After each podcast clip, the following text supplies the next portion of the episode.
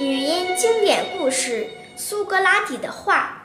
一天，古希腊哲学家苏格拉底盖了一所房子，大家聚在一起，对这座建筑评头论足。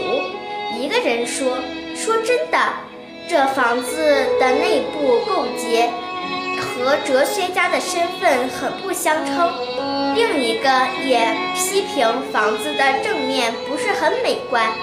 而大家一致的看法则认为这房子太小了，在里面都转不开身来。